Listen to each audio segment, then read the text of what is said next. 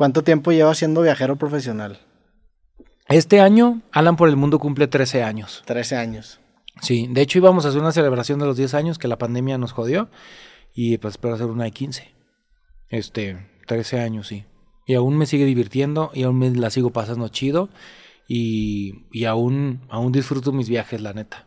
¿Y no se te llega a ser cansado la vida de, estar viajando? Pues le bajé de huevos. O sea, creo que lo hablábamos en Qatar. Eh, a principios de este. O sea, yo llegué de Qatar. En diciembre fue un mes complejo para mí. Enero y febrero también hubo como muchas cosas personales y de trabajo que me tenían muy agobiado. Y decidí parar un momento. Dije, voy a, a viajar menos. Y creo que estoy en una etapa de mi vida en la que quiero viajar unos 4 o 5 meses al año, pero ya no 8 o 9 como antes. No porque me guste menos viajar, sino porque hoy por hoy entiendo la factura que viajar se ha cobrado en mi vida personal.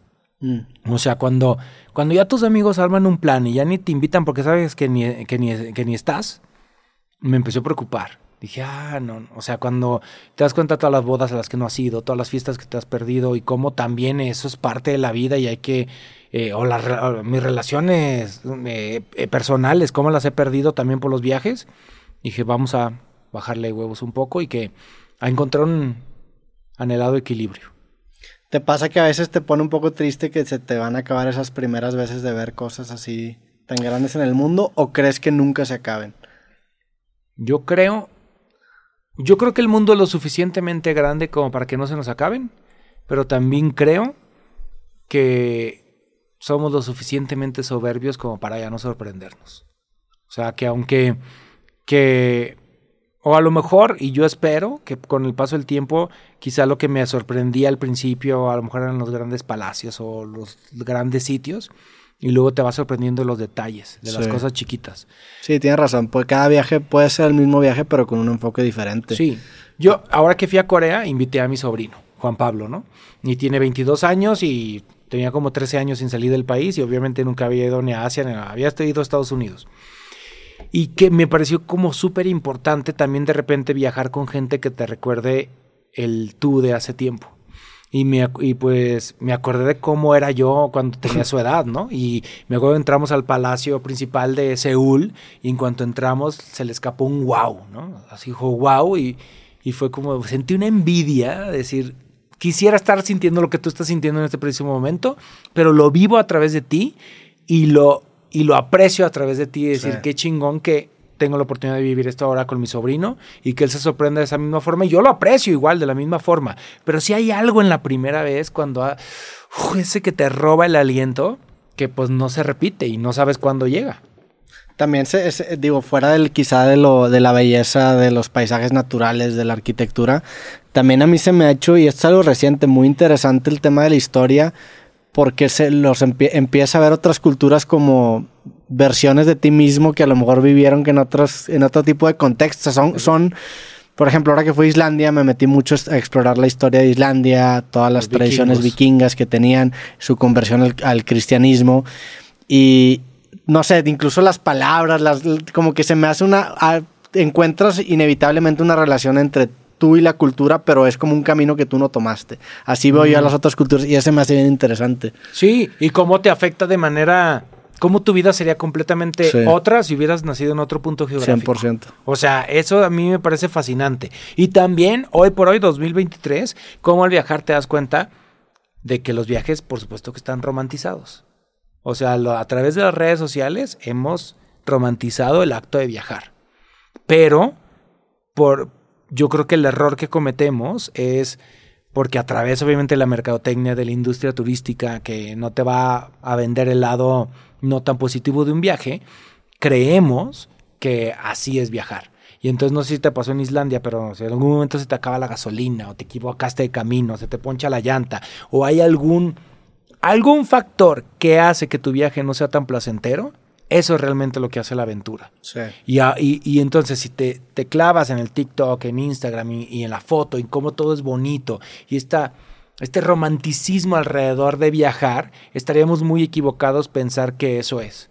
Porque obviamente toda la publicidad de viajes, y me incluyo en lo que yo hago, nos enfocamos en la luminosidad de los viajes. Yo había hecho un video que nunca subí, que estaba de hecho en Guatemala, que hice unos videos subiendo la, la zona ecológica de Tikal. Yo decía, como, como te lo dice el comercial turístico, ¿no? Entonces ya subía yo a la pirámide y veía y sonreía, bla, bla. Como en realidad es y subes bofeado, lleno de mosquitos, sudado, muriéndote de calor, de sed. Esas cosas pasan y hay lugares en los que te estás asando y hay lugares en que el calor y la humedad son insoportables y hay sitios en los que casi casi te quieres desmayar. Los viajes tienen cierto factor de comodidad que no te lo va a anunciar Expedia. Claro. Y eso se nos olvida con este romanticismo que le impregnamos a través de las redes sociales al viaje. Hay algo de incómodo, hay cosas que pueden salir mal, hay cosas que pueden salir muy mal. Pero la aventura ahí está, la invitación ahí está. Agárrala, compadre. Te vas a, te vas a quedar en tu cuarto todo el día. Ya decidirás. ¿Cómo, cómo viajas y documentas y disfrutas? O sea, es, batallas, te has hecho mejor. O sea, yo te lo pregunto porque en Islandia, pues que te, te digo que intenté documentar el viaje y en Islandia creo que lo hice mejor porque ya lo había intentado en Nueva York, ya lo había intentado en otras ciudades, en pero sentía que estaba pensando tanto en grabar o en documentar que no disfrutaba tanto el lugar. Me imagino que tú tienes que tiene mucho que ver con el tiempo que tú te quedas en los lugares, que no visitas más de dos países en un viaje. O sea, ese tipo de reglas te hacen tener el tiempo de disfrutar y documentar. Me voy más lento. O sea, ahora eh, el último viaje que grabé fue Malta y me quedé ocho días en Malta. Y normalmente la gente va dos, tres días. Y hubo días en los que el calor, ¿no? El calor estaba... Entonces, bueno, grabo en la mañana, bla, y me voy un ratito a echar y trabajo, descansas, y, y ya en la tarde vuelvo a salir. El primer día no hice nada. Como que me doy tiempo para mí. Mientras tenga mi, mi, tiempo, no tenga la necesidad, y eso es algo que he tratado desde el año pasado, de estar grabando todo, estoy chido. Me doy mis tiempos para descansar, me doy mis días libres, tres días de chamba, uno libre. Tres días de chamba, uno libre. Y luego el libre a veces no se vuelve tan libre, pero trato de, de darme mi tiempo para mí. Y lo que sí es que si, si no estoy grabando, me doy mi momento para el atardecer, sentarme, ponerme mi musiquita, eh, platicar con la gente, esas cosas. Y ahora las recupero un poco más. Y ahora que tengo oportunidad también de revisitar países, ya no grabo en esos países que ya tengo videos, entonces nada más hago cosas para redes, TikTok, eh, eh, eh, Instagram y me quedo yo. Ahora estuve en Kioto cinco días. Me iba yo, caminaba por los templos, me ponía a leer, investigaba, iba a templos que no conocía, este, a restaurantes que, me llamaban la atención. Eh, veía ya también cómo la dinámica de la ciudad cambiaba, porque tenía como 6, 7 años que no iba, y me sentaba más a observar. Como que Dice, ay, qué chido, nada más traer el teléfono y, observar y observar y observar y ver también a la gente. Es bien interesante. Sí, sí, sí. Lo ves desde otro lugar. Antes como que pensaba en el punto A, el punto B, porque tenía que palomear los lugares que visitaba.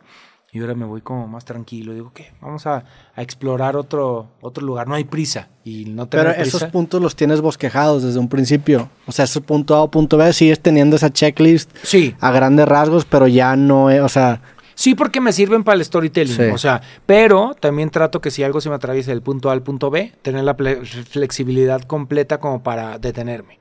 Que me ha pasado y han salido cosas muy interesantes de que voy en algún lugar. bueno, grabé un video de TikTok el otro día de estaba en una tienda y me topé un robotcito que es un robot que se llama ya ya me, dijeron mis seguidores que se llama Lobot que es un robot es un robot diseñado para para darle amor a la gente no me fue un perrito ah, amor, pero amor como un perrito o amor sexual. No, amor, amor ah, bonito. amor, no placer, no placer. Amor. Entonces acaricias el robot y hace. Mm", y te hace caritas. Y es como un robot muy cariñoso.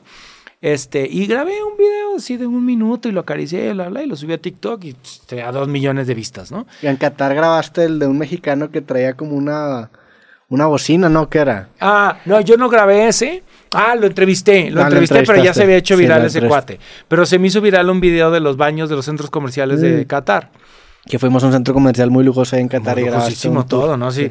Y, entonces hay ciertas cosas que digo, mira, esto lo va a ver un chorro de gente y no costó nada de trabajo y los videos como que son más artesanales, entonces le pienso más en la, en la historia. Trato de abrirme más a, a no solamente el, la lista para palomear, sino también las cosas que, que aparezcan. Acabo de, en Corea, en Jeju, eh, ya tenía como mi itinerario y de repente vi que existía el Museo del Oso de Peluche. ¿Quién se inventó un museo del oso de peluche? ¿esto qué, no? Dije, pues seguro para que las coreanas se tomen fotos. Pues resultó súper interesante, porque uno sabía que el teddy bear se había inventado en honor al, a, Theodore Roosevelt, el presidente, y la fregada, y entonces tienen un chorro de osos históricos y tienen un chorro de obras de arte reproducidas con el oso. Estaba muy cagado y estaba mucho mejor de lo que yo pensé. Dije, ah, mira, sorprendió, ya lo verán ahí.